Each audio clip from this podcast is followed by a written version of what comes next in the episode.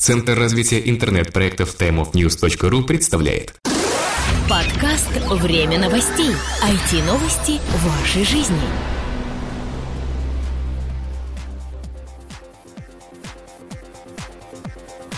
Здравствуйте, вы слушаете 119 выпуск нашего новостного подкаста. Мы рассказываем о всем том, что случилось в глобальной сети интернет за прошедшую неделю. У микрофона постоянные ведущие этой передачи Сергей Болесов и Влад Филатов. Неделя ознаменовалась достаточно большим количеством интересных новостей, а последние дни а, особенно интересными в российских IT-компаниях. И начнем мы, пожалуй, с новости, которая связана с а, компанией Яндекс, которая планирует запустить конкурента iCloud.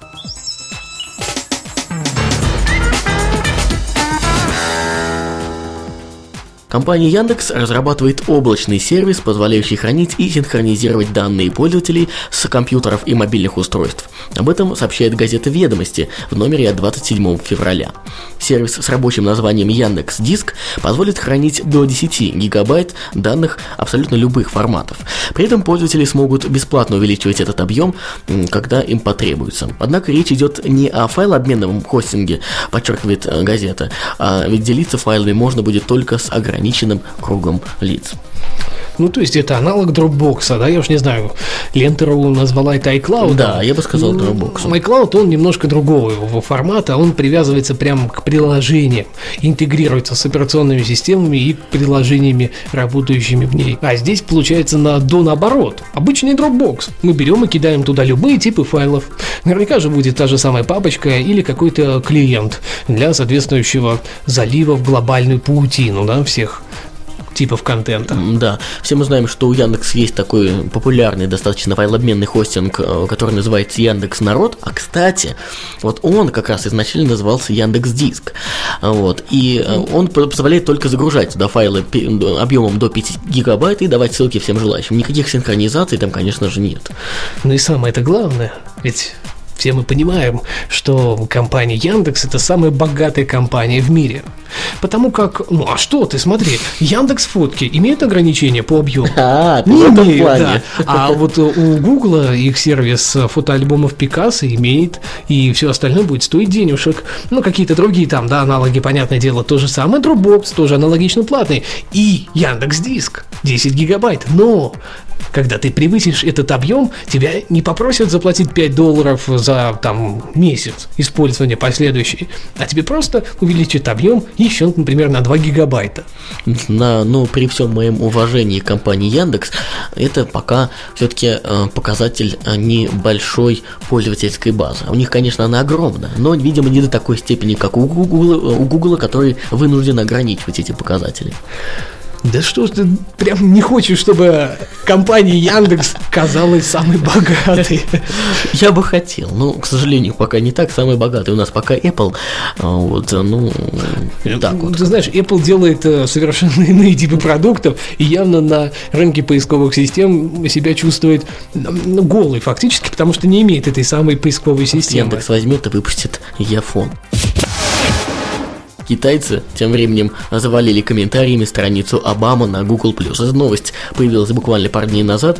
Дело в том, что страница президента США Барака Обамы была атакована сотнями китайских пользователей, а, которые оставляли сообщения на стене президента. Об этом сообщает агентство France Press. Сообщение это касалось э, освобождения Китая. Что-то вроде «приди и освободи Китай». Э, вот так вот. Слушай, знаешь, как-то опасно так призывать э, президента Соединенных Штатов прийти и освободить чего-то там. Как мы знаем, практика показывает, что США долго звать не нужно. И они умеют приходить и реагировать на любые призывы вторгнуться в то или иное пространство. А с учетом, что у них есть корыстные цели, так как фактически все крупные IT-компании производящие те или иные типы продуктов, да, ну, айтишные продукты, выпускают их на территории, точнее, изготавливают их на территории как раз Китая. И знаешь, тут можно поиметь неплохие выгоды в сторону снижения всего и вся, и налоговых вариантов и так далее. Пока до конца не ясно, как же пользователям Китая, у которых запрещены всевозможные э, такие Google сервисы, плюсы. да, Google плюсы, э, смогли таки оставить эти сообщения. Вот это пока, конечно, остается загадкой. Глупый маленький мальчик. Прокси-сервера еще пока никто не отменял. Что это такое? Вот, вот. Именно. Причем вот эта тусовка на страницах президентов, видимо, входит ну, в какую-то такую трендовую составляющую современной глобальной сети. Грузинские блогеры рассказали о флешмобе на странице Медведева. Группа интернет-пользователей из Грузии устроила 23 февраля флешмоб на странице президента России Дмитрия Медведева в социальной сети Facebook. Они надеялись, что Facebook упадет. Понимаешь, столько людей в Грузии, они же понимают, что Ну, если в Китае. да, что если они зайдут, то Facebook упадет. Он выдержал. Вот какая неожиданность. Об акции отчитался в своем дневнике блогер то ли Сухуми, то ли как-то это специфично читается. Циксиму. Да, то ли куда-то на тот самый китайский манер. А, По его словам, примерно 200 человек опубликовали комментарии к записям Медведева, в которых требовали вывода российских оккупационных войск с территории Абхазии и Южной Осетии. Свою акцию они приурочили к годовщине свержения Красной Армии меньшевистского правительства Грузии 25 февраля 1921 года. Участники акции назвали эти события советской оккупацией. Вот Это вот нашли, что интересно. вспомнить из серии. Целых 200 человек. 200. Да нет, 200 это как раз хорошо, то есть достаточно много. Но при всем при этом в 21 году, да, Как-то припозднились вы, ребята. ну просто тогда Фейсбука не было, понимаешь? Точно, как-то мы не... О, действительно, что-то мы как-то тупим сегодня. Так блогер Сухуми отметил, что через некоторое время после начала флешмоба страница Медведева оказалась недоступной для пользователей из Все-таки Грузии. положили. Нет, Ну хотя бы с Грузии. Закрыли, закрыли и все. Комментарии были удалены. А Позднее этот блогер сообщил, что профиль российского президента стал вновь доступен в Грузии. А, Мира и добра вам, грузины, сказал Медведев и лег спать со спокойной душой. Ну а мы присоединяемся, естественно. Эхо Москвы купила себе новое доменное имя. Радиостанция Эхо Москвы купила себе новое доменное имя для сайта. Об этом, как пишет газета «Известия», заявил редактор сайта радиостанции Андрей Ходорченков. На какой именно домен собирается переезжать Эхо и собирается ли вообще, пока неизвестно. Сейчас сайт радиостанции доступен по адресу эхо.msk.ру Ну, естественно, домен третьего уровня. Ну, пора как минимум на второй переезжать, а там и до первого недалеко. Может быть, мы когда-нибудь будем вводить в поисковую... ну, Тут получается, что в поисковой, да, э, именно в адресной строке м, эхо, и все.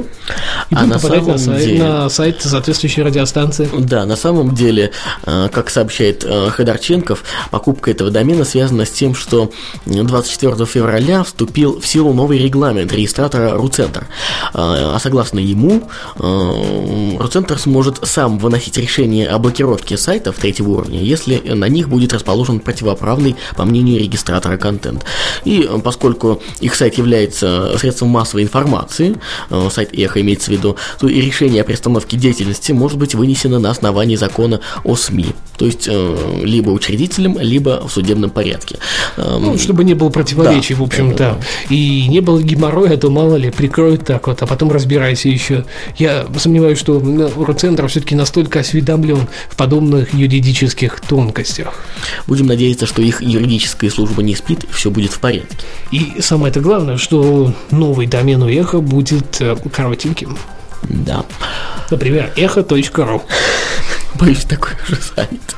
Ну, так перекупили. А кто сказал, что они его именно зарегистрировали? Ну да. Поисковик Bing привяжет ссылки к людям.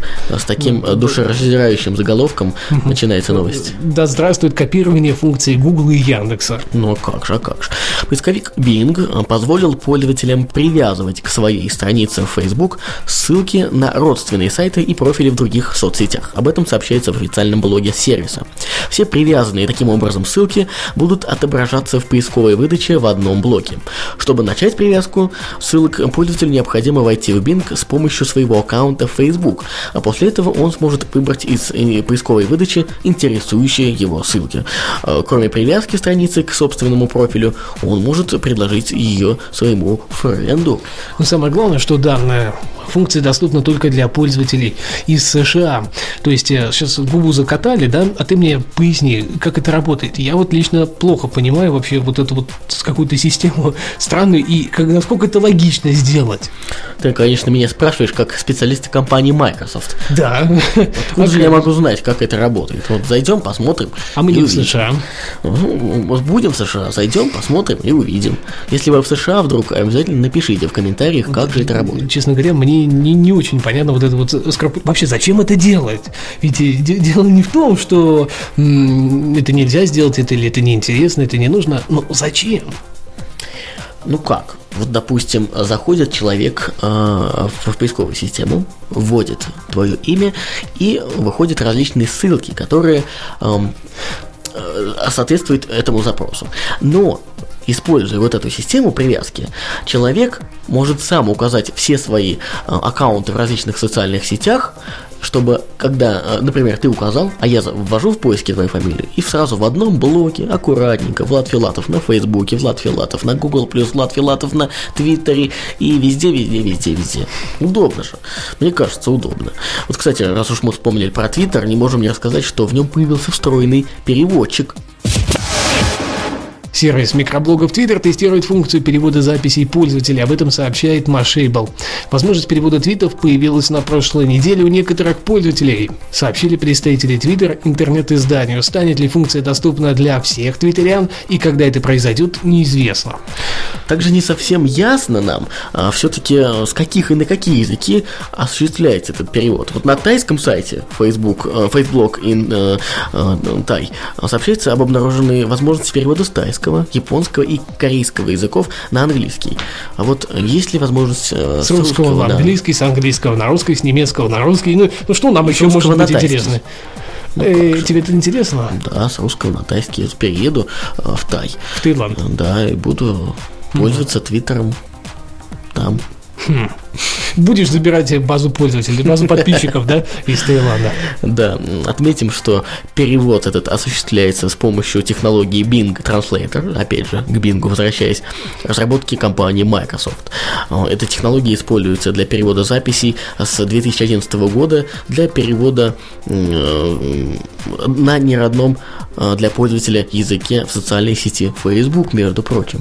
Не хухры-мухры.